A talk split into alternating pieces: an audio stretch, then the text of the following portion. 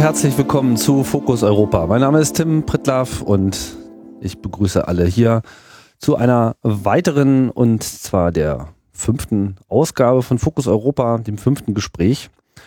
Und nachdem wir in den letzten Ausgaben uns äh, schon sehr auch mit der Europäischen Union und im Besonderen mit dem Europäischen Parlament auseinandergesetzt haben, wollen wir uns jetzt ein zweites Segment dieser Gesamtkonstruktion etwas näher anschauen, und zwar die Europäische äh, Kommission, die EU-Kommission. Und als Gesprächspartnerin begrüße ich dazu Michaele Schreier. Hallo. Schönen guten Tag. Ja, ähm, Ihr Name ist etwas bekannter äh, in Deutschland und auch in Europa, denn Sie waren ja mal EU-Kommissarin. Ich war Mitglied der Europäischen Kommission von Herbst 1999 bis November 2004. Ich war Mitglied der Prodi-Kommission. Die Kommissionen werden immer danach unterschieden, wer, wer Präsident ja. ist. Und ähm, das war Romano Prodi, vorher italienischer Ministerpräsident, hinterher äh, italienischer Ministerpräsident. Und in dieser Zeit war dann das wichtigste Ereignis die Erweiterung der Europäischen Union um zehn Mitgliedstaaten. Also war eine Menge äh, los. Vielleicht nochmal so ein bisschen äh, zu Ihnen, was Sie auch äh, vorher gemacht haben. Ähm, sind ja Wirtschaftswissenschaftlerin äh, und äh, Soziologin, wenn ich das richtig sehe. Ja, also ich habe Volkswirtschaft studiert mit soziologischer Ausrichtung. Mhm. Mein Schwerpunkt war immer Finanzwissenschaft, öffentliche Finanzwissenschaft. Und äh, dieses Thema öffentliche Finanzen hat sich durch mein wissenschaftliches und mein politisches Leben hindurchgezogen. Mhm. Und dann ging es aber äh, in die Politik über das grüne Ticket in diese ganz besondere Koalition, die es in Berlin gab 1989? Nun ja, ich habe 1983 promoviert an der Freien Universität Berlin. Ja. Und äh, 1983 sind die Grünen ja zum ersten Mal in den Bundestag gekommen.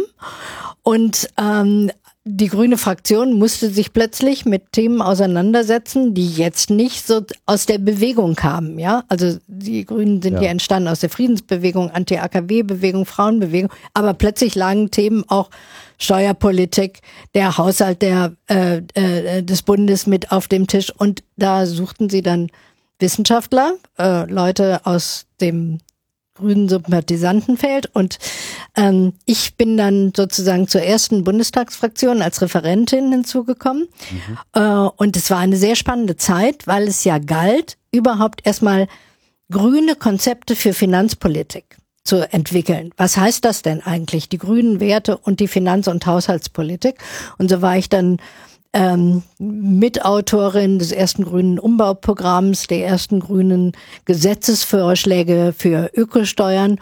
Und ähm, also da wurden schon Grundsteine gelegt und später ähm, ja bin ich dann wieder in die Wissenschaft gegangen und aus der Wissenschaft heraus dann 1989, als ich hier die Gelegenheit für eine erste rot-grüne Koalition in Berlin, man muss sagen Westberlin ergab, ähm, bin ich gefragt worden, ob ich äh, bereit wäre, im Senat mitzuarbeiten.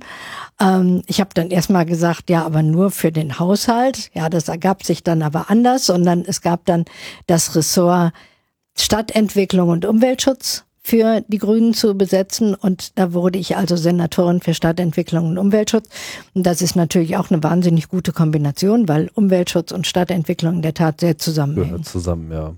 Aber es war dann leider nur ein äh, kurzer Spaß. Das war ja auch eine wilde Zeit. Wir erinnern uns, das war Mauerfall, kam dann äh, überraschend es war natürlich eine äh, wirklich wahnsinnige Zeit, weil auf der einen Seite hatten wir dieses Programm, die, äh, das Koalitionsprogramm, und ähm, dann ähm, äh, kamen aber ganz anders, andere ja. andere Themen in den Vordergrund herein, nämlich eben äh, die Entwicklung erst in Osteuropa, dann die Entwicklung eben in der DDR und schließlich der Mauerfall. Und mit dem Mauerfall gab es eine völlig neue Konstellation. Es gab auch dann äh, interessante institutionelle Kombinationen, nämlich wurden im März und äh, 1990 dann ja freie Wahlen.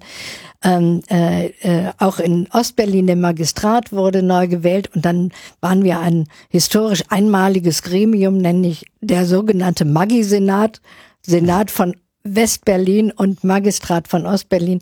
Und wir haben dann einen gemeinsames politisches Gremium gebildet, was so natürlich in keiner Verfassung oder sonst irgendwo vorgesehen war, um eben äh, ja die das Zusammenwachsen von Berlin in den ersten Schritten anzuleiten. Wahnsinnig spannend. Ja, es war ja eine wilde Zeit. Die Koalition ist ja dann auch vorzeitig äh, explodiert, schon nach einem Jahr. Ähm, die Koalition ist dann äh, auseinandergebrochen an dem Thema Hausbesetzung äh, in Ostberlin.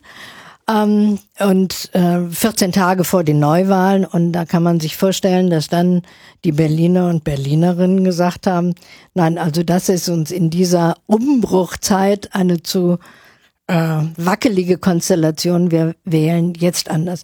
Man muss ja sagen, dass damals wirklich der, der Wind der Geschichte durch Berlin wehte und äh, alles sehr offen war, in welche Richtung es geht.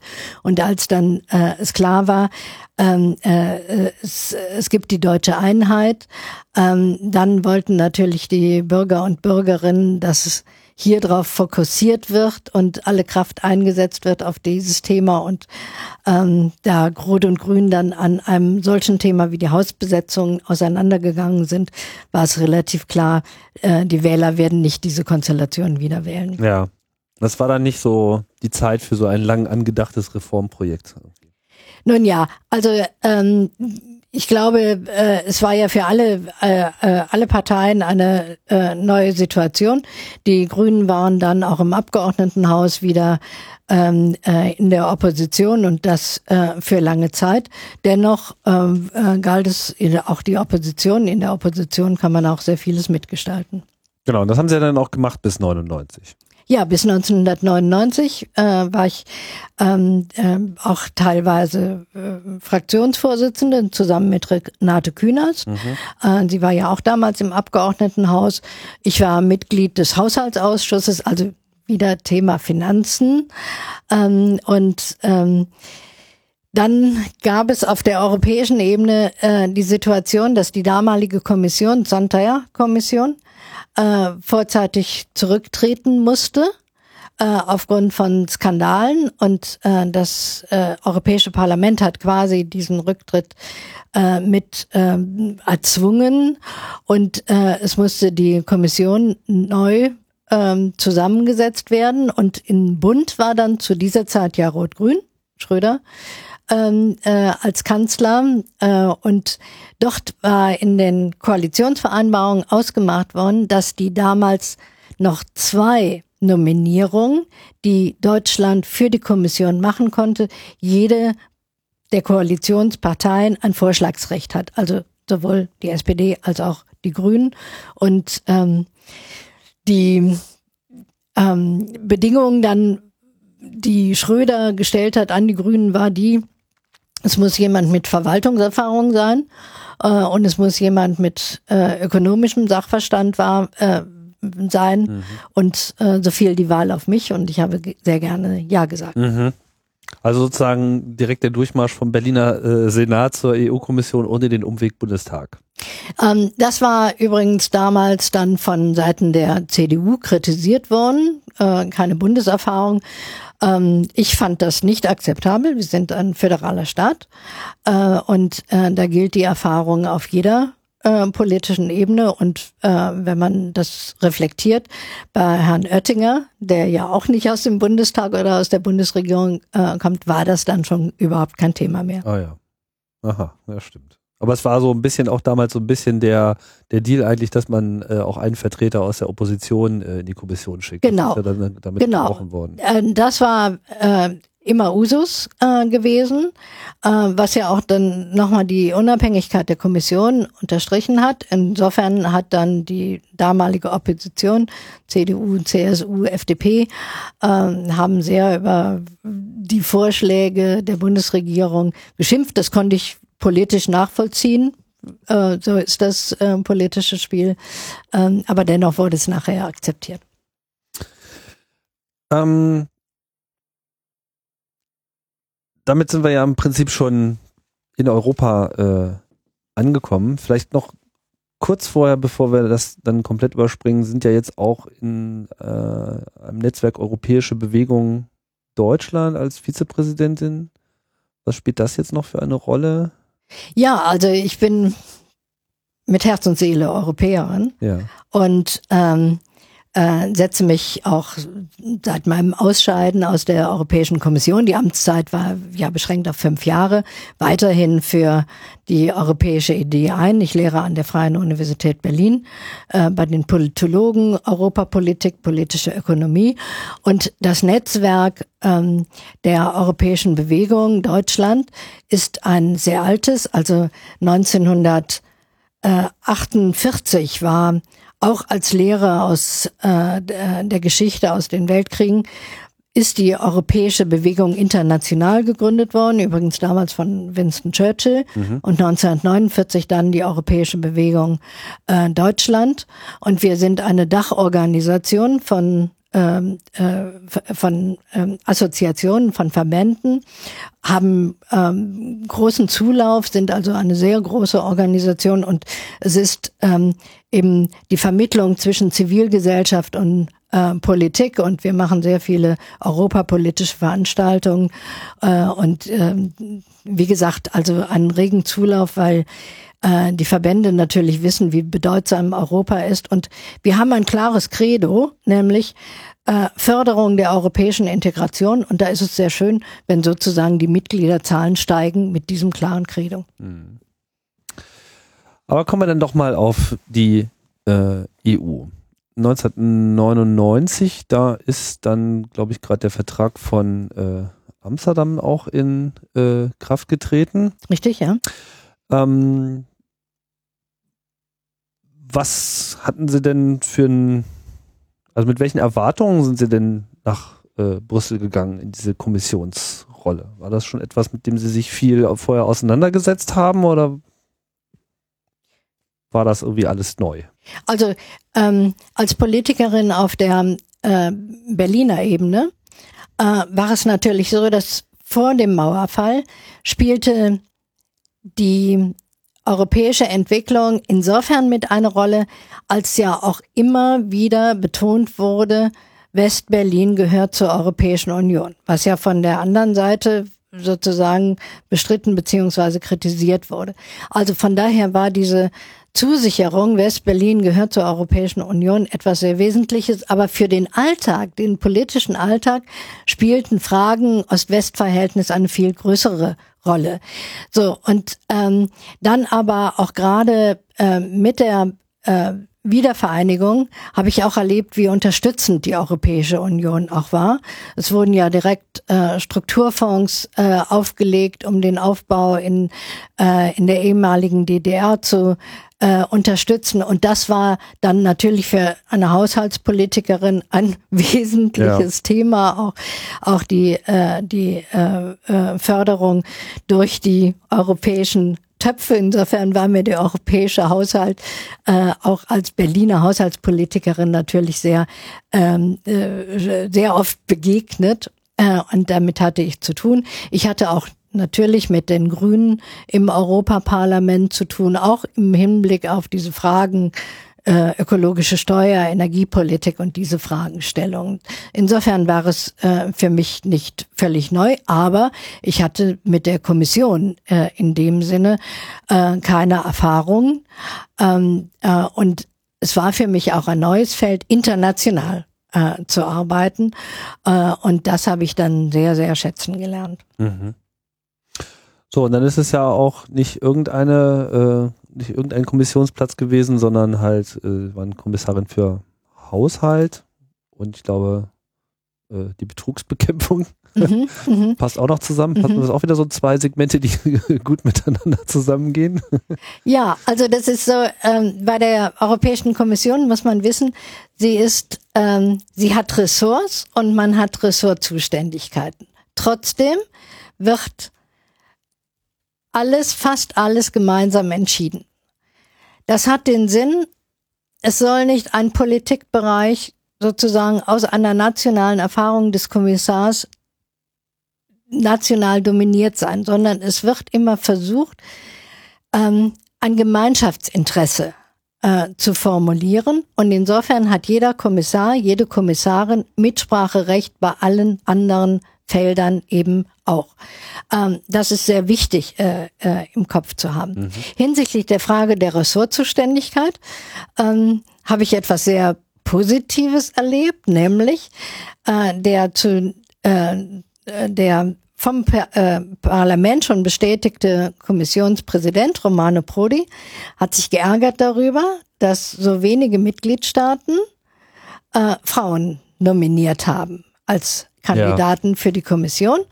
So, äh, und deshalb hat er es dann so gemacht, dass er den nominierten äh, äh, weiblichen Mitgliedern äh, der Kommission mehrere Vorschläge zur Auswahl des Ressorts gemacht hat. Und er hatte mir vorgeschlagen, also äh, dass ich äh, Haushalt oder Forschung oder Regionalpolitik als Ressort übernehmen könnte. Und da war es für mich natürlich überhaupt keine Frage ja. mit meiner Leidenschaft für den öffentlichen Haushalt. Das heißt, die Nominierung für die Kommission hatte noch gar kein konkretes Feld im, im Sinn. Äh, die Nominierung durch äh, die äh, durch die Bundesregierung äh, in dem Sinne nicht, sondern der Kommissionspräsident äh, verteilt äh, die Ressorts. Und dann ist es so, ähm, dass ja das Europäische Parlament Anhörungen macht, äh, der Kandidaten für die Kommission. Mhm. Und diese Anhörungen, die haben sich gewaschen. Das sind nicht irgendwelche Larifari-Veranstaltungen, sondern das sind dreistündige Befragungen vor den zuständigen Ausschüssen, die öffentlich übertragen. Und da wird die. Also, aber an der Stelle geht es schon konkret dann um die ja, besetzende genau, genau. Position. Das heißt, man hat man mit dem Haushaltsausschuss des Europäischen Parlaments. Und dem Haushaltskontrollausschuss. Mhm. So, und ähm, da wird vom Parlament einerseits die fachliche Qualifikation geprüft und natürlich auch die europapolitische Positionierung. So und ähm, das Europäische Parlament hat auch äh, dann äh, bei anderen Kommissionen schon die fachliche Zuordnung zurückgewiesen. Da musste dann der Kommissionspräsident das ändern oder ähm, es hat ja auch 2004 einen Kommissar Vorschlag, Kommission, also einen Vorschlag für einen äh, Kandidaten zurückgewiesen aus Italien damals, weil ähm, das Europäische Parlament der Meinung war, ähm, die Grundpositionen von Herrn damals äh, Bottiglione stimmen mit den europäischen Werten nicht immer ein. Und also hat hier Parlament hat das Parlament das entsprechende ja. Widerspruchsrecht. Ja, also, also am Parlament vorbei wird keiner äh, Kommissar. Genau, genau. Äh, und insofern ist bei diesem Thema demokratische Legitimation der Europäischen Kommission, wo oft gesagt wird, die sind ja gar nicht demokratisch legitimiert. Das ist nicht korrekt, das ist falsch. Äh, weil man wird vorgeschlagen von einer demokratisch regierten, äh, demokratisch gewählten Regierung eines Mitgliedstaates. Der Kommissionspräsident muss den Vorschlag bestätigen und dann kommt das Europäische Parlament ins Spiel. Und das Europäische Parlament muss der muss macht erstens die Anhörung und muss dann dem Gesamtkollegium seine Zustimmung geben. Also das ist sehr viel mehr demokratische Legitimation, als wir es beispielsweise für die äh, im Bund kennen, wo ja. dann ja Vorschläge gemacht werden, wer wird Minister, aber die werden nicht angehört vom Bundestag. Ob sie nun besonders fähig sind für ihr Ressort. Vielleicht war keine ja. schlechte Idee. Also ich fände das sehr, sehr gut, ja. Ich fände das sehr, sehr gut, wenn man da sozusagen auf nationaler Ebene von der europäischen Ebene lernen würde. Aha. Äh, wissen Sie zufällig, ob das schon immer so war mit den Kommissaren oder ist das dann auch eine Neuerung der letzten Vertragsänderungen gewesen? Ähm, also das, ähm, äh, die Vertragsänderungen haben ständig mehr Mitspracherecht für das Europäische Parlament, auch in der Frage der Kommission gegeben. Die Frage der Anhörung steht aber so nicht im Vertrag. Das Europäische Parlament entwickelt immer sehr geschickt Instrumente, ja, um, um sich stärker äh, einzubringen und die Anhörungen sind ein solches Instrument. Aber mit dem Vertrag von ähm, äh, Amsterdam war auch klar, äh, Zustimmung zum äh, Vorschlag für den Kommissionspräsidenten und eben dann Zustimmung für das gesamte Kollegium. Also im Prinzip genau in dem Jahr, wo sie dann Kommissarin geworden sind, gab es dann auch die entsprechende. Äh, gab es äh, diese äh, gab es die, die diese Änderung durch äh, ah, ja. den Vertrag, ja. Und ähm, äh, das geht ja weiter. Nun wird das Europäische Parlament nach dem Lissabon-Vertrag eben den Kommissionspräsident wählen. Ähm, äh, auch klar mit dem Recht der Zurückweisung eines Vorschlags äh, von Seiten des Rates. Mhm. Das werden wir dieses Jahr das erste Mal erleben, weil jetzt das ja, wir werden Mal zum Tragen kommt. Äh, in diesem Jahr das erste Mal erleben, ähm, dass das Europäische Parlament auf Vorschlag übrigens auch des Kommissionspräsidenten Barroso nun Spitzenkandidaten benannt hat. Also jede Parteienfamilie, die großen Parteienfamilien haben Spitzenkandidaten für ihre, für die Wahl zum Europäischen Parlament ähm, äh, ernannt. Und ähm, der Lissabon-Vertrag sagt, dass bei dem Vorschlag, den die Staats- und Regierungschefs für den Kommissionspräsidenten machen, müssen sie das Ergebnis der Europawahl berücksichtigen. So, ähm, das heißt natürlich nicht, dass automatisch irgendwie derjenige, der Spitzenkandidat ist oder Kandidaten der Fraktion, die die größte Fraktion im Parlament wird, Kommissionspräsident wird, denn es muss sich ja im Parlament auch erst eine Koalition finden. Ja. Ähm, nach allen bisherigen Erfahrungen wird es auch im nächsten Europäischen Parlament so sein, dass nicht eine Parteienfamilie die absolute Mehrheit hat, sondern da muss dann ja auch verhandelt werden, wer den Kandidaten für den Kommissionspräsidenten oder die Kommissionspräsidenten äh, nun unterstützt. Aber es ist sehr spannend doch, ähm, dass ja dieser paneuropäische Gedanke bei den Wahlen stärker in den Vordergrund kommt und auch ähm, natürlich der Wähler stärker weiß, aha, wie wird die nächste Kommission zumindest an der Spitze. Wer macht denn den ersten Vorschlag? Also wer macht denn den Vorschlag? Der Rat, der Europäische Rat. Ja. Ja, aber er. Der sich wiederum aus allen nationalen Regierungen ja, ja, genau. Aber ähm, äh, steht im Vertrag jetzt Berücksichtigung ähm, des ähm, Wahlergebnisses, mhm. wobei man ja ähm, natürlich auch im Kopf haben muss, auch wenn jetzt der Kommissionspräsident ein Konservativer ist oder ein Sozialdemokrat ist oder nehmen wir mal ein Grüner wäre, ähm, das Kollegium ist parteipolitisch sehr unterschiedlich zusammengesetzt, weil die Vorschläge aus den Mitgliedstaaten kommen und dort natürlich dann die Regierung einen Vorschlag macht nach der entsprechenden parteipolitischen Zugehörigkeit äh, der, der größten Regierungsfraktion. Also das heißt, äh, es muss natürlich auch der Kommissionspräsident dann wiederum sehen, wie er die Mehrheiten in seiner Kommission bekommt. Ja, weil die Kommission entscheidet mit Mehrheit, mit einfacher Mehrheit. Ein Vorschlag braucht, ein Vorschlag, den die Kommission macht, braucht erstmal die Mehrheit in der Kommission um als Kommissionsvorschlag weitergereicht zu werden an das Europäische Parlament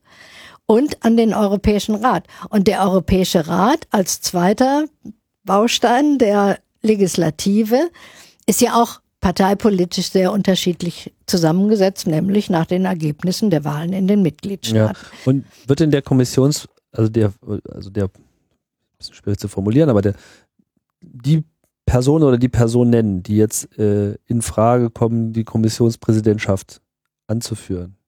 Von, von wem, also werden die quasi wie das Kommissionspersonal, also sind die Teil des, äh, des Kommissionspersonals und einer davon wird dann Präsident oder wird der Präsident nochmal ganz separat, explizit nochmal vorgeschlagen? Ähm, der, der Kommissionspräsident wird zuerst vorgeschlagen und zuerst gewählt, weil er derjenige ist, der ja auch die Vorschläge der Mitgliedstaaten für die anderen Kommissionsmitglieder akzeptieren muss und ah, dann ah, Ressort verteilen. Und dann kommen überhaupt ja, erst die genau, äh, Kommissare genau, ins Spiel. Das heißt, genau. man weiß schon mal, zumindest schon mal, wem, wem man dann sozusagen zugeteilt wird. Verstehe. Ja. Okay. Ähm, jetzt würde mich mal interessieren, wie, wie man sich das vorstellen muss, weil es gibt ja immer so salopp diese Formulierung, so die Kommission wäre so ein bisschen die Regierung äh, Europas, was die ja was sag mal, ein dehnbarer Begriff ist, aber nichtsdestotrotz, die Kommission hat im Wesentlichen die Initiative äh, in der Hand. Es ist an der Kommission, äh, Vorschläge zu machen, Initiativen zu starten, was das Parlament ja so nicht hat, sondern das Parlament kann ja im Prinzip nur reagieren auf das, ja, wird schon mal im Kopf geschüttelt, aber ich sage das jetzt erstmal so. ja, aber also bis, bisher war es vor allem immer so, dass das Parlament eben auf das reagiert, was die Kommission an äh, Vorschlägen äh, bringt. Also ein Großteil der, der Initiativen startet in meiner Wahrnehmung in der Kommission. Und eben auch durch diese typische äh, ministerartige Besetzung von Ressorts macht es eben so diesen Eindruck. Ist dieser Eindruck von innen, wenn man jetzt da drin sitzt, ähnlich oder bildet sich das anders ab? Also die Kommission ist klar ein politisches Gremium. Oft wird ja gesagt, das ist ein Technokratengremium oder Bürokratengremium. Nein, es ist ein politisches Gremium. Und das Kollegium der Kommissare ist eben die politische Führung der gesamten Administration. Das ist die eine Aufgabe. Und wie Sie sagen, die Kommission hat das alleinige Initiativrecht für Gesetzesvorschläge. Dabei ist ihre Aufgabe, nämlich die Verträge umzusetzen. Also wenn in den Verträgen neu zum Beispiel im Lissabon-Vertrag drin ist, äh, im Bereich der Energiepolitik äh, ist es Aufgabe der EU Förderung der erneuerbaren Energien, dann heißt das, die Kommission hat eben auch den Auftrag, Vorschläge zu machen zur Förderung der erneuerbaren Energien. Das ist sozusagen ihr Rahmen. Und sie darf nicht Vorschläge machen, in Bereichen, wo es keine Kompetenz auf der europäischen Ebene gibt, also nicht die Zuständigkeit von den Mitgliedstaaten auf die europäische Ebene gegeben wurde. Sie könnte zum Beispiel keinen Vorschlag machen ähm, hinsichtlich der Frage Arbeitslosenversicherung oder sie könnte keinen Vorschlag machen zur Harmonisierung der Curricula in den Schulen. Das ist schlichtweg nicht ihre Zuständigkeit. Mhm. Also das ist sozusagen die Eingrenzung. Weshalb ich eben, Sie sagten, das Europäische Parlament kann nur reagieren auf das, was die Kommission vorschlägt, mit dem Kopf gewackelt hat. Die, das Europäische Parlament kann genau wie der Rat die Kommission auffordern, in Bereichen, wo es europäische Kompetenz gibt, Vorschläge zu machen. Das hat zum Beispiel das Europäische Parlament gemacht bei der Transaktionssteuer. Hier hat das Europäische Parlament einen Initiativbericht gemacht und hat in diesem Initiativbericht gesagt, wir fordern die Europäische Kommission auf, ähm, äh, einen Vorschlag für eine Finanztransaktionssteuer auf den Tisch zu legen. Da gab es dann zum damaligen Zeitpunkt viel Kritik, zum Beispiel in Deutschland da haben sich auch die Parlamentarier im Bundestag aufgeregt, wieso die Kommission das da vorschlägt, wo sich doch Deutschland damals im Rat strikt dagegen ausgesprochen hätte und haben nicht beachtet, dass das Parlament, das Europäische Parlament eben das Recht hat, die Kommission zu etwas auf, äh, aufzufordern. Und dieses Recht, die Kommission zu einem Vorschlag aufzufordern, hat nicht, hat jetzt seit dem Lissabon-Vertrag nicht nur das Parlament, der EP und der Rat, sondern auch die Bürger mit der Europäischen Bürgerinitiative. Dort können eben die Bürger mit einer Million Unterschriften die Europäische Kommission auffordern, einen Vorschlag zu machen in einem Bereich, wiederum, wo es Zuständigkeiten äh, gibt, nicht wo die nationalen Staaten nur zuständig sind. Aber auch da können die Bürger sagen, so, und jetzt Kommission, leg mal einen Vorschlag zu dem und dem Bereich vor, weil wir meinen, das ist dringend regelungsbedürftig. Mhm. Ja? Wie es ja jetzt auch stattgefunden hat im Rahmen der Abstimmung über die Wasser.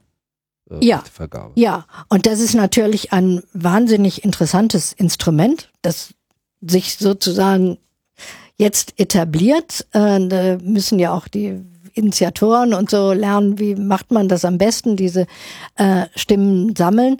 Äh, und ich finde es, äh, finde es eine hervorragende Geschichte ähm, weil es ja Mitspracherecht im Agenda-Setting bedeutet. Ja, so und ähm, ich glaube, dass sich das weiterentwickeln wird und ähm, äh, dieses Quorum, was da ist, ist nicht allzu hoch. Es müssen dann aus, äh, äh, es gibt Quoren dann auch für die Mitgliedstaaten, aber wenn Sie das meinetwegen vergleichen mit dem Quoren für einen Volksentscheid hier in Berlin, ist das insgesamt sehr äh, niedrig. Mhm. Wie muss man sich denn das jetzt vorstellen, wenn das Parlament oder auch der Rat die Kommission auffordert, einen Vorschlag zu liefern? Ist das jetzt dann auch wirklich bindend für die Kommission? Oder ist das so nur ein, müsste man mal? Ähm, also es ist nicht bindend, aber äh, man muss sich das ja so vorstellen. Die Konstellation zwischen diesen drei Institutionen ist ja die, dass man aufeinander angewiesen ist. Die Kommission ist ja nicht selber Gesetzgeber. Also sie kann bei bestimmten Durchführungsverordnungen das selber machen. Aber für europäische Gesetze, die wesentlichen Gesetze, ist sie ja angewiesen darauf, dass sie im EP die entsprechende Mehrheit findet und im Rat und im Rat oft auch noch Einstimmigkeit notwendig ist. Das heißt also, alle Institutionen sind in dem Sinne aufeinander angewiesen und die Kommission müsste schon gute Gründe haben zu sagen, jetzt hat das EP zwar mit Mehrheit mich aufgefordert, den, den Vorschlag zu machen, aber ich leg das ad acta. Ähm, das äh, lässt sich wäre, lässt sich politisch äh, kaum durchhalten. Ja, das heißt aber ja natürlich nicht, dass dann der Rat der gleichen Meinung ist wie das EP und es begrüßt, dass die Kommission da einen Vorschlag gemacht ja. hat. Ja? So. Aber trotzdem ist es, sagen wir mal, die Ausnahme. Also die Initiative geht primär von der Kommission ja. selber aus und Sie sagten ja, äh, man liest sich nochmal die Verträge durch und schaut sich an, was äh, stand denn da eigentlich jetzt äh, drin und dann ist das so ein bisschen die Marschroute. Ich weiß nicht, vielleicht gibt es ja auch irgendein Beispiel, an dem man das mal so ein bisschen ähm, klarer machen könnte, weil mich, äh, ich frage mich jetzt, wie, wie geht man da vor? Also, was nimmt man sich da als erstes raus? Also, wie stellt man überhaupt erstmal die Dringlichkeit der äh, Themen fest? Mhm. Ja, ich meine, man könnte mhm. ja eine Menge tun, so. Man mhm. hat ja auch ein paar Jahre Zeit. Irgendwie mhm. äh, muss man ja auch spüren, womit fängt man jetzt äh, an? Was hat jetzt die größte, das größte Gewicht? Und ähm, wie entwickelt sich das innerhalb der Kommission, bis es überhaupt ein Vorschlag wird, über den die anderen äh, ihre Meinung sich bilden können. Okay, nehmen wir das erste, die Frage Agenda Setting. Also äh, aus welchem Bereich wird was äh, vorgeschlagen? Da gibt es natürlich einmal die exogenen äh, Bedingungen, die Welt ändert sich, sie bringt bestimmte, diese Veränderung bringt bestimmte Themen äh, nach vorne äh, und es muss dann äh, entsprechend äh, gehandelt werden. Also ähm, äh, äh, die Frage Klimawandel, was macht, was macht die Europäische Union da als Beitrag, um ihrerseits äh, dem Klimawandel entgegenzuwirken, ist sozusagen ein exogener Faktor, äh, wo sie dann äh, sagen muss, aha, hier wir haben dieses und jenes Instrumentarium und wir machen jetzt den Vorschlag, um ähm, CO2-Reduktion zu erreichen äh, und bringen dieses äh, dann in das Europäische Parlament und den Europäischen Rat ein. Ähm, das ist also ein Beispiel sozusagen, wo es klar ist, hier ist eine Herausforderung und hier muss äh, reagiert werden. Mhm. Äh, bei anderen Themen sieht man, äh, dass Bereiche eben noch unzulänglich gemeinsam äh, angegangen sind. Äh, beispielsweise will ich das Thema nennen ähm, Dienstleistungsmarkt. Wir haben einen Binnenmarkt und in bestimmten Bereichen gibt es ähm, gibt es den Binnenmarkt noch gar nicht. So, äh, äh, das war dann der Grund, weshalb äh, zum Beispiel die Prodi-Kommission dann einen Vorschlag gemacht hat, ähm, um auch beim Thema Dienstleistung stärker zu einem Binnenmarkt zu kommen. So, das sind dann Vorschläge, die sozusagen in der Kommission entwickelt werden.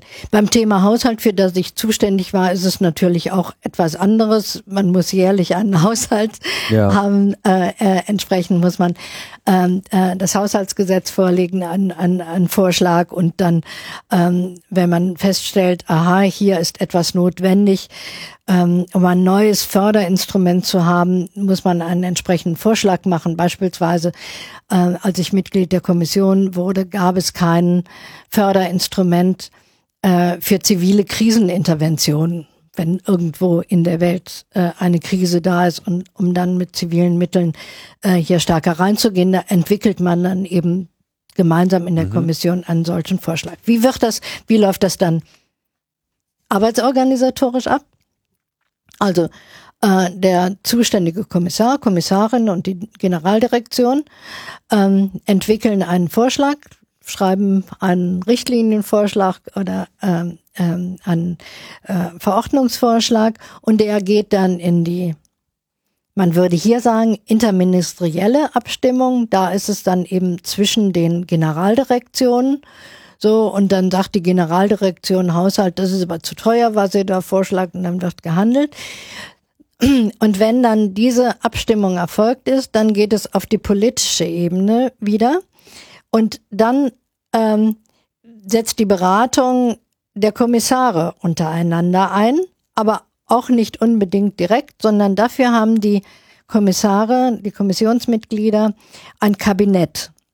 Das ist so etwas dem französischen System äh, nachempfunden. Kabinett heißt, äh, dass man Mitglieder in dem Kabinett hat, Experten für die Bereiche der anderen Ressorts. Ja, mhm. nicht in der Zahl, die Prodi-Kommission, da hatte jedes äh, Kommissionsmitglied fünf Kabinettsmitglieder. Äh, so, und die gehen dann in die Abstimmung. Und dann sagt äh, mein, äh, hat mein Kabinettsmitglied, das für ähm, ähm, Wettbewerbspolitik äh, zuständig war. Ähm, und ähm, das heißt, es war dann auf der, auf, der, auf der Tagesordnung die Debatte, ob das EEG Beihilfen beinhaltet oder nicht, sagte dann meine Kommissarin, ist der Meinung, das ist keine Beihilfe, weil die und die Rechtsprechung klar macht, das ist keine Beihilfe und es nicht durch einen öffentlichen Topf geht. Und dann setzen da die Verhandlungen an. Und wenn es da keine Einigung gibt, dann geht es in die mündliche Verhandlung der Kommission, die jeden Mittwoch äh, stattfindet. Und da wird dann im Zweifelsfalle mit Mehrheit entschieden. Dieses Kabinettssystem muss man sich das so vorstellen wie so Staatssekretäre oder so? So kann man es sich vorstellen. Aha, okay. Ja, weil unter Kabinett versteht man ja dann ja. wie so eigentlich eher so die gesamte Versammlung der Minister, so zumindest aus der bundesdeutschen Realität. Das ist aber damit jetzt nicht so kann, so kann man es sich ungefähr vorstellen, wobei es so ist, dass die Kabinettsmitglieder das Kabinett jetzt nicht in dem Sinne politisch, sondern mehr fachlich äh, mhm. äh, äh, äh zusammengesetzt ist. Ja. Mhm. Verstehe. Haushalt ist ja. Übrigens, so, übrigens ja. Äh, bei dem Thema Kabinettsmitglieder ähm, äh, fällt mir Folgendes ein. Es äh, gab auch in der Vergangenheit oder früher war die Kommission als Verwaltungsapparat und auch in ihrer Spitze sehr stark männlich zusammengesetzt. Und Prodi, Romano Prodi, hat dann für seine Kommissionsmitglieder vorgegeben, dass ähm, bei den Kabinetten ähm, mindestens 40 Prozent Frauen sein müssen. Mhm. So, und plötzlich waren alle Kabinette, hatten ähm, äh, fast alle Kabinette mehrheitlich Frauen. Und ähm, da die Mitgliedschaft in einem Kabinett auch immer sehr entscheidend ist für den weiteren Werdegang, Karriere in der Kommission, ja, haben von da ab gab es nun plötzlich einen Sprung, dass auch auf der höheren Ebene in der Beamtenschaft sehr, sehr, sehr viel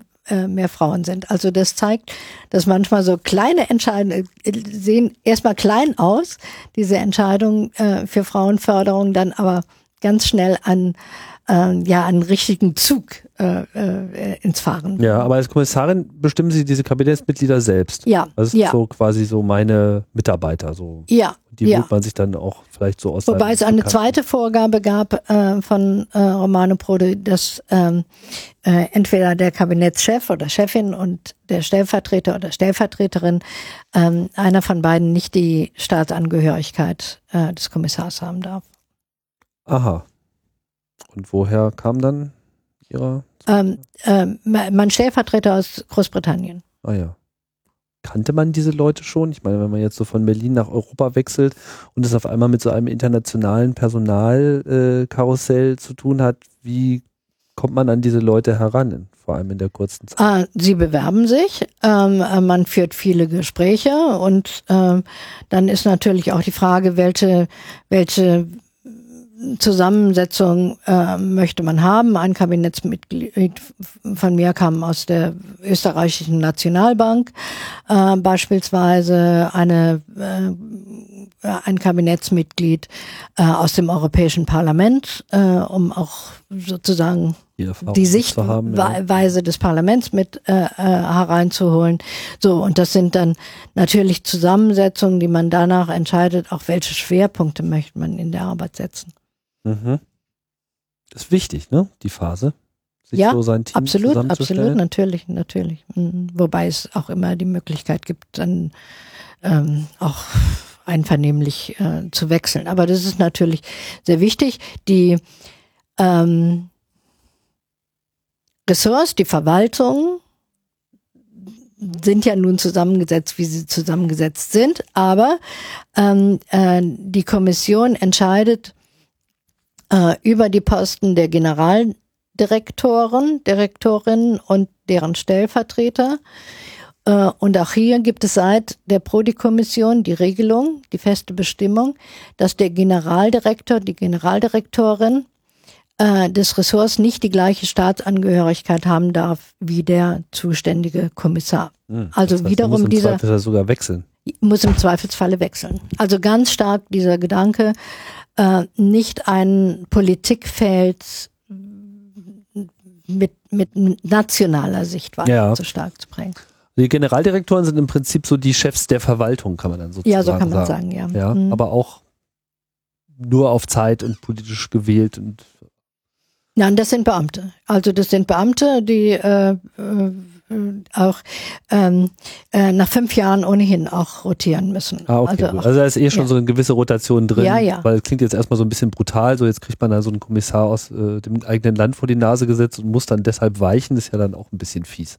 Ach ja, aber das sind dann die Regelungen. Ja, okay, so, so ist es. Dann und, halt. und das ist äh, eben für eine solche Behörde, äh, die ja eine Gemeinschaftsinstitution ist, äh, wahnsinnig wichtig, wirklich immer die verschiedensten Erfahrungen, Sichtweisen ähm, der unterschiedlichen Staatsangehörigen zusammenzubringen. Denn ähm, der Gemeinschaftsgedanke, das ist ja nicht irgendwas, was hier so die Europäische Union, etwas, was über der Bevölkerung und über den Ländern schwebt, sondern es setzt sich zusammen ähm, aus der Bevölkerung den, der unterschiedlichen ja. Mitgliedstaaten und der Sichtweise. Hat sich denn Ihre Sicht auf Europa und dieses europäische Gemeinwesen durch, durch diese hochinternationalisierte Art äh, der Zusammenarbeit jetzt in der Kommission und auch diese Bestückung irgendwie nennenswert dann geändert? Also gab es da irgendwelche Erkenntnisse und Dinge, die man vielleicht vorher einfach durch so eine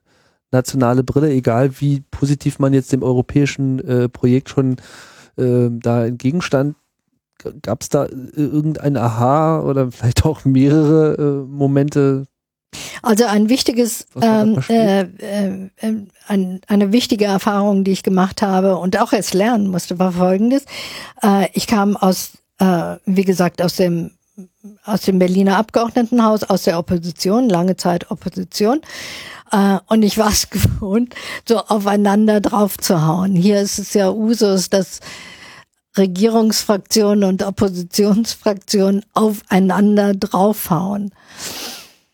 Und plötzlich im Europäischen Parlament wurde ich damit konfrontiert, dass immer gesagt wurde, und wir danken für Ihren Beitrag und vielen Dank, dass Sie gekommen sind für die Diskussion und so weiter und so fort. Und ich dachte erst, was ist denn das für ein höflicher Ton? Ist das alles ernst gemeint?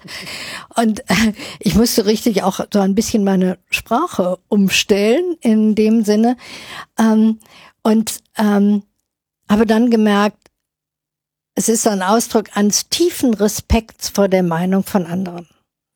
Also es wird nicht gesagt, ach, das ist die Meinung ja von einer Grünen oder von einem äh, SPDler oder sonst wem, braucht man nicht hinhören, äh, sondern vor einem tiefen Respekt vor der Meinung von anderen. Und ähm, dass man dann hingeht, auch nicht erstmal die Unterschiede betont und auf den Unterschieden herumpocht, sondern guckt, was haben wir denn eigentlich gemeinsam? Wo können wir gemeinsam ansetzen? Äh, das ist die Basis für europäische Politik und ich finde das sehr gut. Das kam ja auch schon im Gespräch mit Eva Horn über ähm, das Europäische Parlament häufig zur Sprache. Generell auch wenn man mit Parlamentariern äh, redet und auch Leuten, die sich da auch, sagen wir mal, auf, aktivistisch irgendwie an, andocken, dass eigentlich immer alles sehr konsensgetragen ist. Also das, das, Ziel ist so der Konsens. Das ist man ja nun wirklich nicht unbedingt so gewohnt aus seinen nationalen ja. Gegebenheiten heraus. Und das ist wahrscheinlich auch in allen europäischen Ländern eigentlich ähnlich. Ich weiß nicht, Schweiz ist jetzt auch nicht Teil der EU und die haben noch etwas andere Gepflogenheiten, aber äh, ist das, ist das, ist das ein, ist das ein Zukunftsmodell irgendwie? Das klingt ja so ein bisschen wie, wir könnten uns ja auch alle mal lieb haben, wäre ja auch mal was. Also es ist ja ein Modell, ähm, aus der historischen Erfahrung, ähm, nämlich der historischen Erfahrung, äh, dass es immer den Versuch gab, ähm, dass einzelne Staaten die Hegemonie bekommen und andere Staaten unterdrückten. Ich will jetzt gar nicht nur von den Weltkriegen sprechen, ja, was sozusagen der Auswuchs war, aber es war immer geprägt von dem, äh, der Dominanz von einzelnen Staaten gegenüber anderen. Und die historische äh, Lehre, die man gezogen hat bei der Gründung der Europäischen Union, war die, es soll eine Union von gleichberechtigten Mitgliedstaaten, gleichberechtigten Bürgern, gleichberechtigten Mitgliedstaaten sein und keine Hegemonie von einer politischen Ausrichtung oder einem Land über das andere. Und das ist die Basis für dieses Prinzip der Konsenssuche. Die Konsenssuche heißt nicht, dass man so lange verhandelt, bis alle 100 Prozent zustimmen, aber dass man versucht, möglichst viel ähm, aus den unterschiedlichen Sichten hereinzubringen, um es akzeptabel zu machen, äh, eben für die Mehrheit äh, oder möglichst äh, viele. Ja. Aber könnte man nicht auch genauso sagen, dass auch in einer normalen Regierung, äh, also zumindest innerhalb der Regierung, eine ähnliche Konsenssuche immer unterwegs sein muss, um überhaupt erstmal eine Position der Regierung zu haben. Naja, wir haben das ja, also in den Nationalstaaten, wie Sie sagten, ja meistens anders. Äh, da wird unter Demokratie das mehr verstanden, aha, wir sind jetzt, haben jetzt die Mehrheit und bestimmen jetzt fünf Jahre oder vier Jahre äh, die Richtung und dann kommt vielleicht der Wechsel. In manchen Mitgliedstaaten ist es ja ganz extrem, wo ähm, äh, wo ein Mehrheitswahlrecht besteht, wo dann auch keine Koalitionen sind, sondern ja, eine Partei, ja, mhm. genau, the winner takes it all.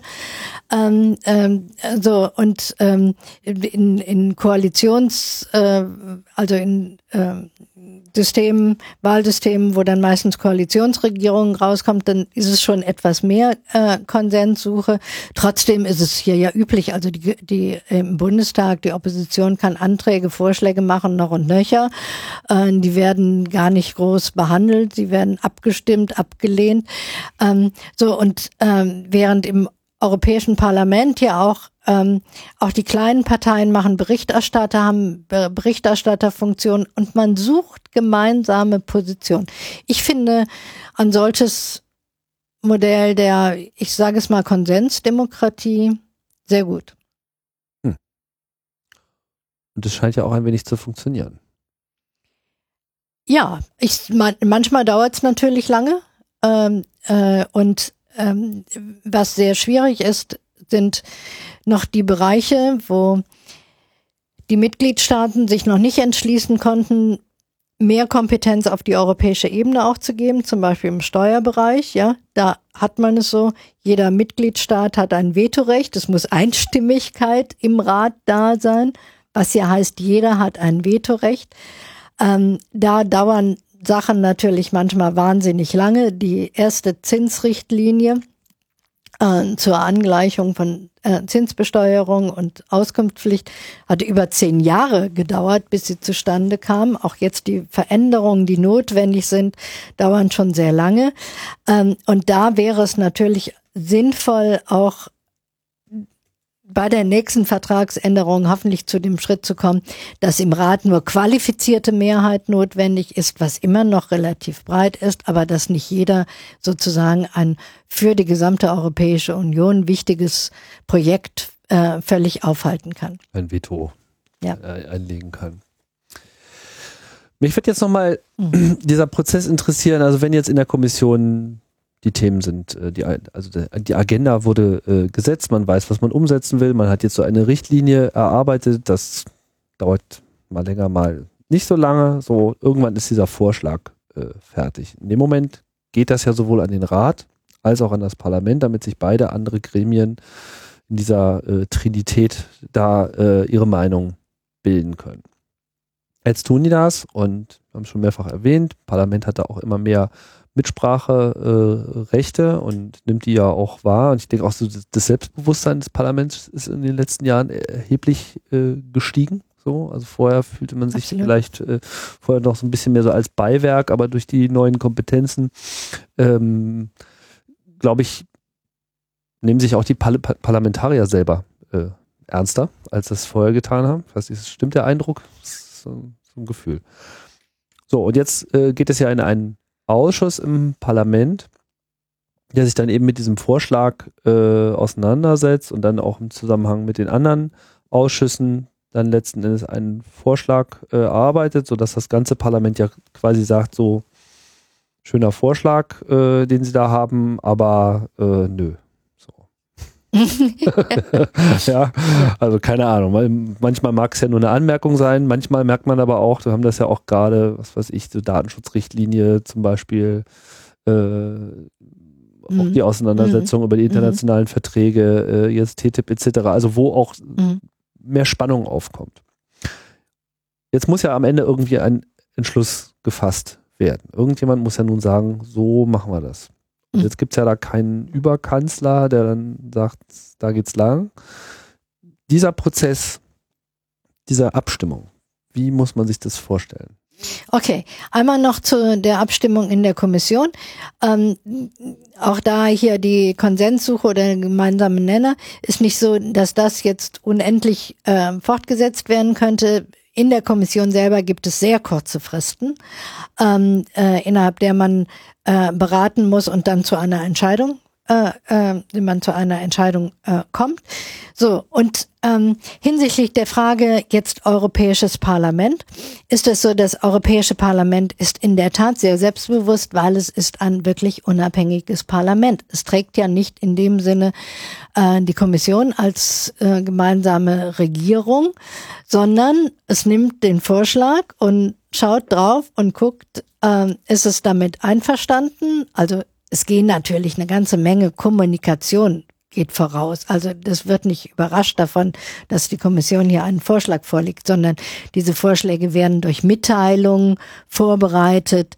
Es gibt ja die Anhörungen dazu. Die Kommission ist verpflichtet, für alle Vorschläge vorher öffentliche Anhörungen auch im Internet zu machen. Jeder Bürger, also äh, kann sich dort einbringen. Äh, die müssen ausgewertet werden. Also das heißt, das Gesetzesvorhaben ist ja auch im Parlament wie auch im Rat und in den Mitgliedstaaten äh, schon sehr bekannt. Es kann äh, Positionen eingenommen werden. Äh, aber das Europäische Parlament behandelt also diesen Gesetzesvorschlag jetzt nicht in dem Sinne, äh, ach, das haben wir schon irgendwie in einem Koalitionsausschuss vorberaten und jetzt wird das nur noch durchgewunken, sondern ganz dezidiert. Und der Berichterstatter muss dann für seine Position dass er sagt, ah, das möchte ich anders haben, das möchte ich anders haben, wiederum die Mehrheit im Parlament ja finden.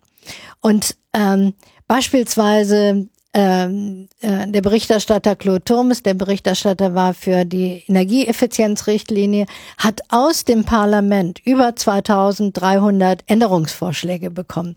Die musste er dann irgendwie ja auch erstmal verarbeiten, gucken, was ist gleich, was kann integriert werden, was muss abgestimmt werden.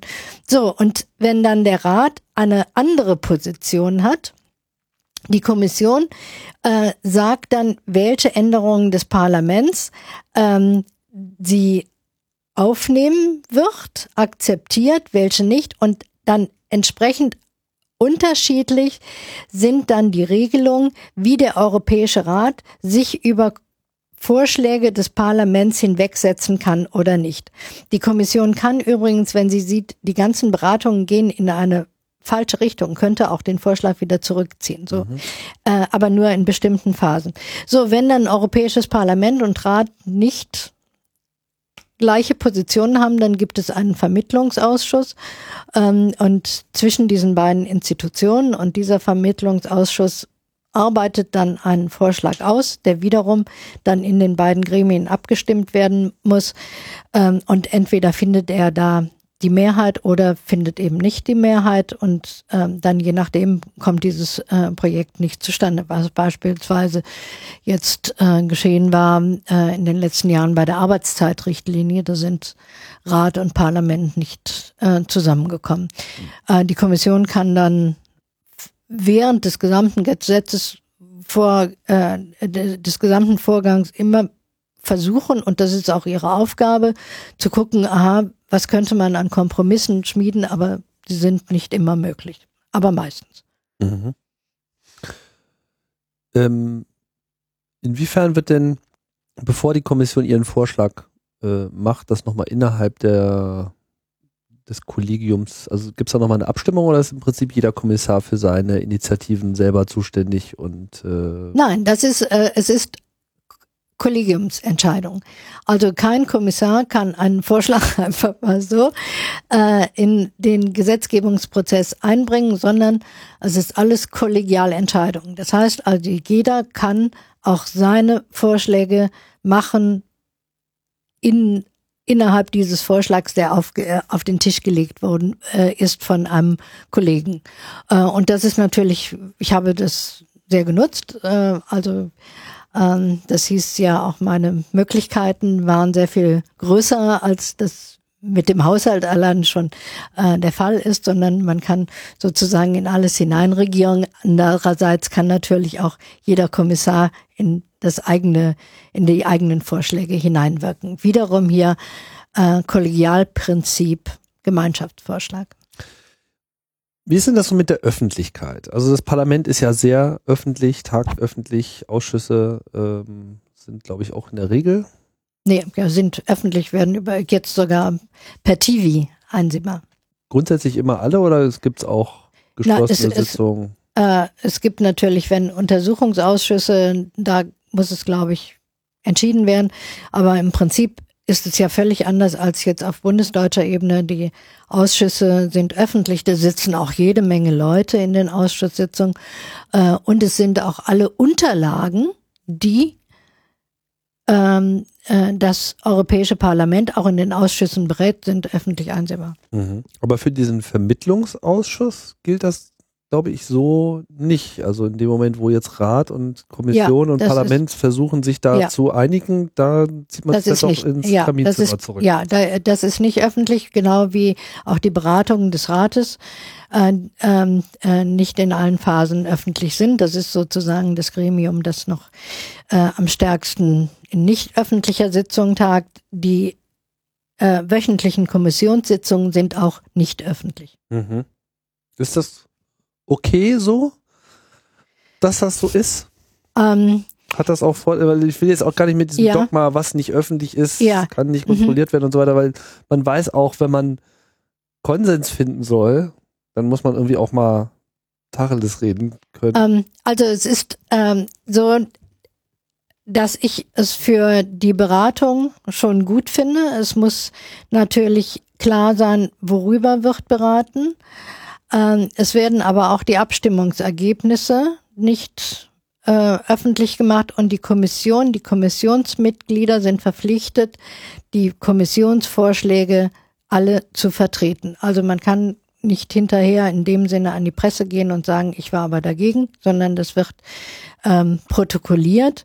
Oft, ich sag mal nicht oft, aber manchmal ist es natürlich auch so, dass es gar keine Abstimmung in der Kommission gibt. Wenn ich äh, erlebe, ich bin die Einzige, die damit nicht einverstanden wird, brauchen nicht alle die Hand heben, sondern da wird dann das abweichende, die abweichende Position zu Protokoll gegeben. Aber dann ist auch die Verpflichtung da, den Kommissionsvorschlag mitzutragen. Ja, aber in dem Vermittlungsausschuss selber, also aus wem setzt er sich zusammen? Da gibt es dann wahrscheinlich eine oder mehrere Personen von Parlament, von Rat und ja, genau. Kommission. Und, ja. Wie groß muss man sich so Na, Die Gruppe Kommission vorstellen? ist ja in dem Sinne da nicht abstimmungsberechtigt, sondern sie, äh, sie äh, macht ja, äh, sie versucht sozusagen noch zu vermitteln.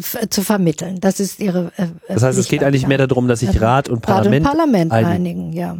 Mhm. Aber es kann ja sein, dass die sich dann auf etwas einigen, was jetzt dem Kommissionsvorschlag beide zuwiderlaufen. Nun ja, das, das hat die Kommission dann ja schon vorher klar gemacht, ob sie einem Änderungsvorschlag zustimmt oder nicht zustimmt. Das heißt aber nicht, äh, dass sich Rat und äh, Parlament nicht auf was einigen können, ähm, was äh, jetzt die Kommission nicht will. Allerdings, wenn die Kommission etwas ähm, äh, ablehnt, dann muss je nachdem, das ist im Vertrag für jedes Politikfeld auch klar geregelt, äh, muss je nachdem der Rat mit Einstimmigkeit entscheiden. Hm. Aber wie groß ist denn dieser Vermittlungsausschuss? Wie viele Leute äh, muss man, wie groß muss man sich das jetzt vorstellen? Ist das so, so drei oder? Nein, das ist größer. Das ist größer. 100? Ja, das ist größer. Ähm, ähm, das ist ja in den Geschäftsordnungen auch des Parlaments festgelegt. Ähm, es hat jetzt bei der äh, bei den Beratungen für den europäischen Finanzrahmen ähm, hat es in meinen Augen leider äh, eine Abweichung gegeben, nämlich ähm, dass sich sehr ein sehr kleines Gremium aus dem Parlament äh, mit dann der Ratspräsidentschaft äh, getroffen hat. Und ähm, das hat in meinen Augen dann zu einer Schwächung des Parlaments geführt. Was heißt das ähm, klein? Ja, das waren dann äh, ein Gremium von, glaube ich, drei mhm. äh, Personen, ähm, während im normalen Haushaltsberatungsverfahren ähm, ist das eine Gruppe von, ich glaube, 37 Parlamentariern. Also ähm, nein, äh, 28 so viele, wie, wie eben von Seiten der Mitgliedstaaten da sind. Und da hat das Europäische Parlament dann in der Regel eine bessere Position. Meine Erfahrungen aus dem Haushalt, aus den Haushaltsberatungen waren übrigens die, dass das Parlament oft strategisch besser aufgestellt ist, weil ähm, das Parlament dann, das Europäische Parlament als Plenum den Parlamentariern, die verhandeln, wirklich Vertrauen gibt und ein Verhandlungsmandat gibt, während im Rat oft großes Misstrauen herrscht, ob derjenige, der die Ratspräsidentschaft hat, nun wirklich im Sinne von allen verhandelt mit einem ganz engen Mandat und dann ist diese Person schlecht aufgestellt, während das Parlament viel strategischer. Ah, verstehe. das heißt, der, der, der Rat wird dann wirklich auch immer vom Ratspräsidenten der Rat wird vom, ähm, äh, naja, in den, ähm, im ECOFIN selber sitzen natürlich alle Mitgliedstaaten, ähm, aber äh, dann in bestimmten Verhandlungen ist es der Ratspräsident, der rotierende, rotierende Ratspräsident. ECOFIN ist der Rat für Wirtschaft für, und, und, Finanzen. Finanzen. Genau. Das war quasi mein Pendant. Mhm. Verstehe. Ist denn Haushalt Haushalt, ich meine, Haushalt ist ja eigentlich immer, also so Finanzen ist ja so, so ein, so ein Meta-Ressort. So eins, was eigentlich alle äh, betrifft. Spielt ja. man da schon eine, eine, besondere Rolle? Naja, ich sag mal so, ähm, erstens äh, muss der Haushalt in jedem Jahr verabschiedet werden. Äh, zweitens ist es so, ähm, die Haushaltskontrolle durch das Europäische Parlament spielt eine viel größere Rolle, als es in den Mitgliedstaaten ist. Da ist der Rechnungsprüfungsausschuss immer ein Unterausschuss oder meistens ein Unterausschuss des Haushaltsausschusses und ähm, ja, die, die Regierung tragende ähm, Fraktion in den nationalen Parlamenten wirkt dann die, winkt die Haushaltsentlastung durch, mhm. während das Europäische Parlament einen speziellen Haushaltsausschuss hat, ähm, der sehr kritisch äh, äh, an die Haushaltsprüfung herangeht und äh, im Europäischen Parlament die Haushaltsprüfung nicht jetzt so eine Zahlenkontrolle ist, sondern es wird genutzt, um die Gesamtarbeit der Europäischen Kommission zu screenen ja. äh, und zu bewerten und Einfluss äh, nochmal hier drauf auszuüben. Ähm, das war also eine Aufgabe, die gerade nach der Situation mit der Sanctaire-Kommission mhm. sehr ähm, äh, also sehr viel Arbeit machte, äh, sehr anstrengend war und das Parlament da eine äh, große Rolle auch spielte und man musste da eben auch sehr stark koordinieren. Und ansonsten ist es natürlich so, dass zu meiner Zuständigkeit auch gehörte die Personalplanung und mhm. alle Ressorts haben gerne mehr Stellen. Insofern ist das natürlich ein, ein wichtiger Punkt äh, für auch Verhandlungen in allen möglichen Bereichen gewesen. Hm. Lässt sich denn gerade jetzt im Hinblick, ähm, man hat ja gesagt, so das volkswirtschaftliche finanzielle Interesse, das stand ja schon ganz am Anfang äh, auch ihrer Ausbildung.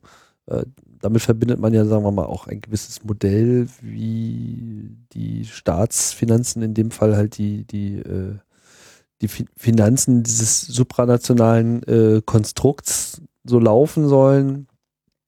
Hm, kann man da soll ich sagen, also läuft das so, wie, wie Sie sich das vorgestellt haben? Kann man da Einfluss äh, drauf nehmen oder ist das alles durch die Verträge eigentlich festgezurrt? Ähm, also der europäische Haushalt jetzt in diesem Jahr 2014 ähm, ist der an wirklichen Ausgaben 135 Milliarden Euro groß. Das hört sich vielleicht erstmal als Summe gewaltig an. Ähm, aber es ist eben nur ein Prozent des gemeinsamen, des aufsummierten europäischen Bruttosozialproduktes. Wenn man bedenkt, dass in den Mitgliedstaaten die Staatsquote, also alle öffentlichen Ausgaben einschließlich Sozialversicherung, circa 45 Prozent des Bruttosozialproduktes ausmachen, hm. dann sieht man daran, die europäische Staatsquote ist sehr klein. Und mit 135 Milliarden äh, lässt sich natürlich insgesamt eine Menge machen. Äh, aber es sind ja auch, erstmal muss man sagen, 500 Millionen Bürger. Ähm, es sind eben auch bestimmte gro große Ausgabenblöcke da, in denen, in die sehr viel hereinfließt, meinetwegen die Agrarpolitik, oder die Strukturpolitik. Und in anderen Bereichen, meinetwegen Jugendpolitik, Kulturpolitik, Medienpolitik, ist es schon sehr, sehr wenig, was zur Verfügung steht. Äh, das sind nun auch Aufgabenbereiche, wo die Europäische Union nur unterstützend tätig sein kann. Trotzdem wissen wir zum Beispiel für die Jugendpolitik oder auch die Bildungspolitik, auch da können nur bestimmte Sachen gemacht werden. Solche Programme wie Erasmus sind wahnsinnig wichtig, um die europäische internationaler Studentenaustausch, genau. also europäischer Studentenaustausch. Studentenaustausch, aber auch äh, Schüleraustausch, äh, Auszubildendenaustausch. Mhm. Also das sind Programme, womit die europäische Idee ja wirklich gelebt wird. Äh, und da denke ich, da sollte eigentlich, also das sind so wunderbare Programme, da sollte sehr viel äh, investiert werden. Äh, der europäische Haushalt jetzt, ähm, ja, wir müssen noch eine Besonderheit dazu kennen. Äh, es wird nämlich immer im Siebenjahresrhythmus festgelegt der so, sogenannte Finanzrahmen, der mehrjährige Finanzrahmen. Und da werden die Ausgaben gedeckelt, wird gesagt, wie viel maximal in den nächsten sieben Jahren ausgegeben werden kann. Und das ist mehr als eine Finanzplanung. Kennen wir ja hier alle Finanzplanung. So, und wenn sie nicht passt, dann wird sie wieder geändert. Nein, der, der mehrjährige Finanzrahmen ist ein Gesetz, der ist festgelegt.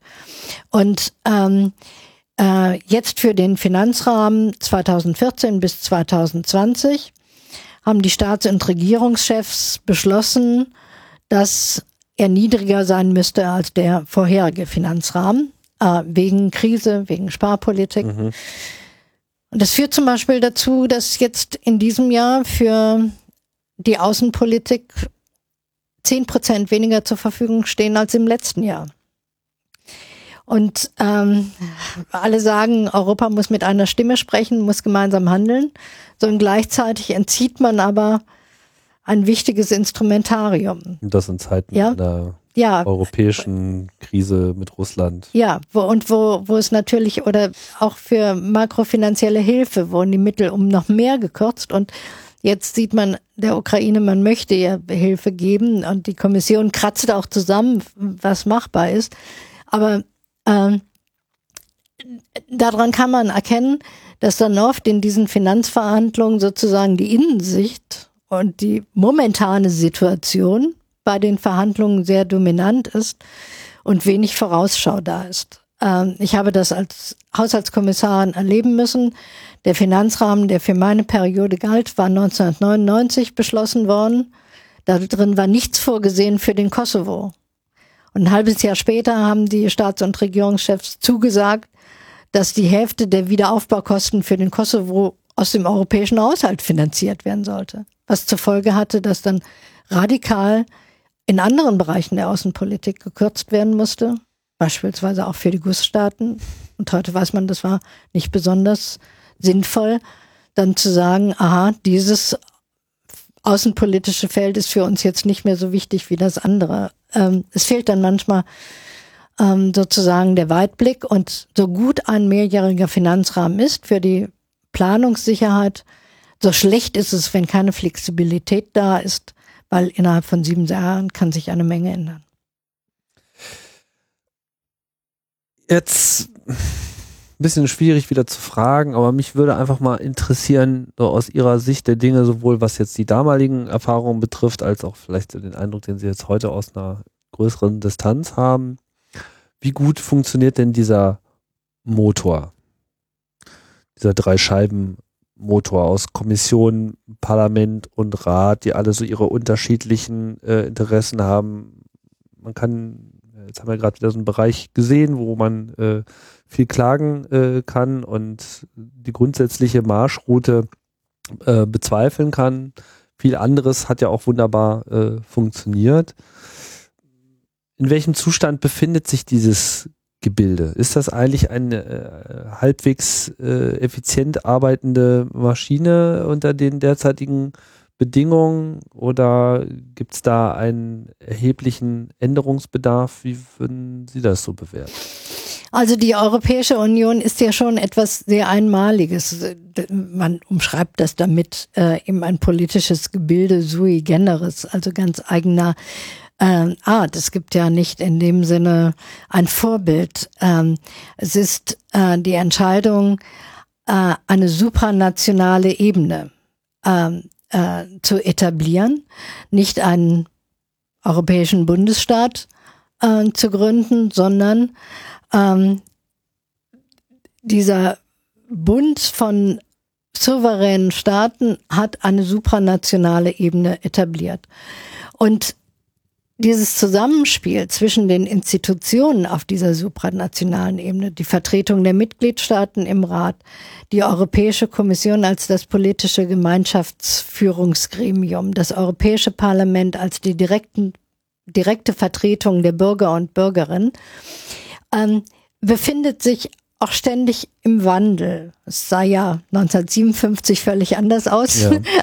als die Gründung äh, geschah, äh, äh, als das heute der Fall ist. Mit dem letzten Vertrag haben wir eine Stärkung des Europäischen Parlaments bekommen, aber auf der anderen Seite hat dann der ähm, die Mitgliedstaaten haben was Neues gegründet, nämlich den Europäischen Rat als Institution festgesetzt mit einem ständigen Präsidenten. Das war ja vorher nicht der Fall. Da war es die rotierende Ratspräsidentschaft. Nur jetzt haben wir mit Van Rompuy einen ständigen Ratspräsidenten. Und das hat wiederum die, dieses Zusammenspiel zwischen den Institutionen äh, beeinflusst. Und dann kam natürlich hinzu, dass mit der Krise ähm, äh, dieser Mehrfachkrise, äh, Bankenfinanz, äh, Schuldenkrise, ähm, festgestellt wurde,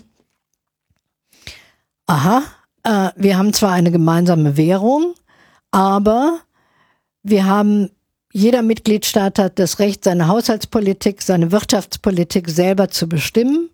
Und es darf auf europäischer Ebene nur koordiniert werden. Und dieses, diese Koordination haben die Mitgliedstaaten in der Vergangenheit nicht besonders ernst genommen und nicht besonders gern gemacht, weil sie immer sagten, oh, da wird was von unserer Souveränität angekratzt. So und ähm, nun haben wir gesehen, ähm, es war viel zu wenig Koordination möglich und es fehlten aber auch bestimmte Instrumente. spreche ich den Rettungsschirm an. Äh, es war kein Instrument auf europäischer Ebene vorhanden, wenn ein Staat äh, so in Schieflage kommt, dass er sich nicht mehr selber am Kapitalmarkt refinanzieren kann. Da musste also etwas außerhalb des Vertrages geschaffen werden und dadurch hat der Europäische Rat jetzt in den letzten Jahren so ein relativ starkes Gewicht bekommen, ähm, was jetzt das Europäische Parlament auch wieder einzuholen äh, versucht. Also es ist insofern ähm, nicht etwas, ähm, äh, was einmal festgesetzt ist, sondern ist im Wandel. Aber es ist auch bei den Mitgliedstaaten im Wandel. Ähm, äh, zum Beispiel hatte der Bundestag äh, in Fragen der europäischen Politik äh, in der Vergangenheit relativ wenig mitgestaltet. Äh, das war teilweise auch selbst gewählt. Äh, das äh, Themen europäischer Politik nur im Europaausschuss behandelt wurden. Ähm, und äh, auch ich als Kommissarin äh, habe immer gesagt, kann ich nicht mal in den Ausschuss kommen und so weiter. Ja, wir haben anderes zu tun. So, so, das hat sich grundlegend gewandelt, auch auch durch die Rechtsprechung des Bundesverfassungsgerichtes und das äh, der Bundestag ähm, ist jetzt viel viel stärker als in der Vergangenheit involviert und kontrolliert auch, was denn eigentlich die Bundesregierung im Europäischen Rat beziehungsweise im Rat macht. Und das ist eigentlich vorgesehen so in den Verträgen. Also die, der demokratische Aufbau der Europäischen Union ist ja zweifach, nämlich einmal demokratische Legitimation durch das Europäische Parlament, aber eben auch durch die demokratisch regierten und kontrollierten Mitgliedstaaten. Und diese Frage der Kontrolle der Mitgliedstaaten, was machen sie da im Rat, der Kontrolle durch die Parlamente, ähm, ist, entscheidet jeder Mitgliedstaat, wie er das macht. Aber da hat sich doch äh, eine ganze Menge verändert in äh, der letzten Zeit. Also auch da haben wir eine Veränderung. Und äh, wir haben jetzt äh, auf der europäischen Ebene auch äh, nun eine interparlamentarische Versammlung, wo Europäisches Parlament und nationale Parlamente zusammenkommen, um über solche Fragen äh, der Weiterentwicklung, ähm, der Koordination der Wirtschafts- und Finanzpolitik oder wie man es nennt, Economic Governance, äh, zu beraten. Also auch da sieht man dran, es ändern sich Aufgaben, es ändern sich Herausforderungen und da müssen sich die Institutionen dann äh, auch überlegen, welche Änderungen brauchen sie, um den Herausforderungen angemessen reagieren zu können. Alles im Werden. Die ja. Europäische Union ist immer noch im Werden. Das heißt, gerade äh, ist ja eigentlich auch fast immer so. Also erst wenn man mal so eine richtige Krise am, am Start gehabt hat und es mal irgendwie überhaupt nicht weiterging, dann sieht man ein, so, hm, naja, vielleicht äh, sollte man sich dann vielleicht doch nochmal zusammensetzen. Und so am Anfang hat es halt ähm, ausgelöst durch den Krieg und primär dann über äh, Wirtschaft und Rüstungsaspekte äh, überhaupt zu einer initialen Einigung äh, geführt, aber lange Zeit wollte man eben Dinge raushalten, die, sagen wir mal, ja auch im innenpolitischen Diskurs einfach auch die Top-Themen sind. Arbeitslosenfragen, überhaupt generelle beschäftigungspolitische Fragen, Steuer natürlich so als das primäre Instrument natürlich auch. Das wollen immer viele Staaten so nicht aus der Hand geben, weil sie ja sonst vielleicht fürchten, dann überhaupt kein Schwert mehr in der Hand zu haben, quasi äh, im innenpolitischen Diskurs. Und genau deswegen existieren diese Mittel nicht auf europäischer Ebene. Ja, das ist ja gerade auch im ähm, Bereich der Sozialpolitik. Es wird ja oft gesagt, also es fehlt die soziale Dimension ähm, europäischer Politik. Ähm, es gibt die klare Zielsetzung, nämlich hoher Beschäftigungsstand beispielsweise, äh, Ausgleich zwischen den äh, Generationen. Es gibt auch eine Sozialklausel, aber gleichzeitig ähm, äh, ist der klassische Bereich der Sozialpolitik, nämlich die Transfersysteme, die Versicherungssysteme, äh, das ist Zuständigkeit der Mitgliedstaaten. Und ähm, dabei erkennt man auch hier, müsste es zumindest mehr gemeinsame Verständigung geben. Äh, es ist ja nun erstmal allen bewusst geworden, dass beispielsweise in einem Land wie Griechenland es kein Grundsicherungssystem gab. Ähm, dass nach äh, kurzer Zeit der Arbeitslosigkeit die Leute auch noch aus der Krankenversicherung rausgefallen sind, dass ähm, äh, also dann nichts anderes da ist als, als die, die blanke Armut und äh, äh, drohende Obdachlosigkeit. So. Und das machte nochmal deutlich, also äh, hier brauchen wir mehr gemeinsames Verständnis darüber, auch wenn natürlich eine Grundsicherung, sie kann nicht von Europa verordnet werden, aber dass man auch gegenseitig sagt, nein, halt, so geht es nicht, sondern äh, wenn wir äh, auch immer wieder beschwören, Europa ist anders als andere Kontinente, nämlich mit einem Sozialmodell, dann muss auch das äh, unterfüttert werden, dann braucht das auch wirklich äh, seine Grundpfeiler in allen Mitgliedstaaten. Letztlich letztlich bedeutet das ja, dass quasi dass der europäische Prozess schrittweise ähm, politische Standards für auch das nationale Gemeinwesen mitdefiniert. Man, man erarbeitet sich in zunehmendem Maße so einen Grundkonsens darüber, was eigentlich ein Gesellschaftsstaatsgefüge äh, quasi so an, an Features mitbringen muss. Mhm. Ja? Mhm. Mhm. Ähm, wie weit kann das noch gehen? Nun, Weit sollte es gehen? Ähm, äh, ich glaube, ähm, es ist Konsens da, dass äh, in diesem Punkt Werte, gemeinsame Werte, äh, gemeinsame Standards eingehalten werden müssen. Deshalb gibt es ja auch jetzt seit ähm, ähm äh, seit äh, dem Konvent über die Grundrechte und mit dem Lissabon-Vertrag die Grundrechtscharta nun. Das ist ja ein wesentlicher äh, gemeinsamer Wert äh, der auch Demokratierechte garantiert. Äh, und wir erleben ja gerade äh, in Bezug auf Ungarn, ähm, welche Instrumente bestehen eigentlich, damit diese gemeinsamen Institutionen auch das wirklich überwachen können, ob diese gemeinsamen Werte äh, auch eingehalten werden. Auch in dem Punkt äh, ist eine Weiterentwicklung äh, notwendig. Und hinsichtlich der, der Frage, in welchen Politikbereichen, einzelnen Politikbereichen, ähm, sollte man auf europäischer Ebene handeln oder auf der mitgliedstaatlichen Ebene, dort auf unterschiedlichen Ebene, ähm, das auch das ist eben etwas, was im Wandel begriffen ist. Wir wissen äh, mit dem mit dem drohenden Klimawandel die Frage, äh, ob ein Staat nun in seinem Energiemix hauptsächlich auf Kohle setzt, ähm, da steht es im Vertrag noch drin, er kann das selber bestimmen, aber äh, wir wissen, das ist dann ein nicht nur nationales, sondern eigentlich ein globales Problem, wie viel CO2-Ausstoß da ist. Und insofern durch solche Entwicklungen kommt man dann zu dem Ergebnis ja auch, aha, hier sind Punkte, die kann man nicht mehr national äh, alleine regeln, sondern da ist es sehr viel besser, gemeinsam vorzugehen. Äh, und in der Außenpolitik, das war ja auch ein klassisches Feld, wo die Mitgliedstaaten gesagt haben, nein, das ist unsere Souveränität. Ähm, erleben wir es ja tagtäglich eigentlich, ähm, wie wichtig es ist, dass Europa hier geschlossen auftritt. Nur dann wird es gehört. Das ist ein langsamer Prozess, aber er findet statt. Er findet statt. Europa ist im Werden, äh, im weiteren Werden. Ähm, und ich finde, wir können sehr froh sein, dass wir Mitglieder, Bürger und Bürgerinnen einer Europäischen Union sind.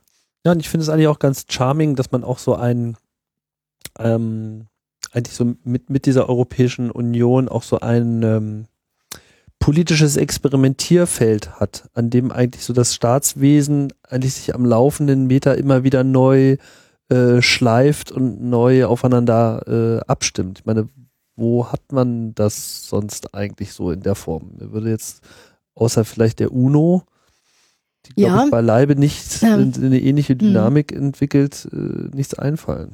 Und äh, dort ist keine Rechtsetzungskompetenz. Also wir haben ja in der Europäischen Union äh, eben das Besondere, dass die supranationale Ebene ähm, äh, Gesetzgebungskompetenzen hat äh, und äh, teilweise solche Art, die dann in nationales Gesetz umgesetzt werden müssen, aber mit Verordnung äh, eben auch direkt. Und natürlich muss immer wieder geprüft werden, ist es richtig, etwas auf europäischer Ebene zu regeln? Ist es sinnvoll? Können wir das besser gemeinsam oder kann das auch national oder auf der Landesebene entschieden werden. Also es ist immer wieder dieses zu prüfen.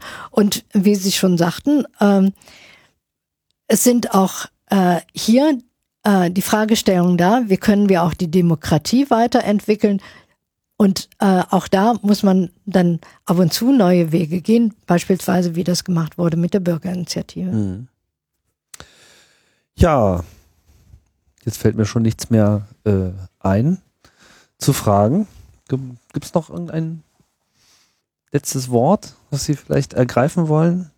Nun ja, ich denke, ähm, dass jetzt natürlich auch für die Europawahlen äh, es wichtig ist, dass die Bürgerinnen und Bürger teilnehmen. Es ist nicht unwichtig, wie das Europäische Parlament äh, zusammengesetzt ist.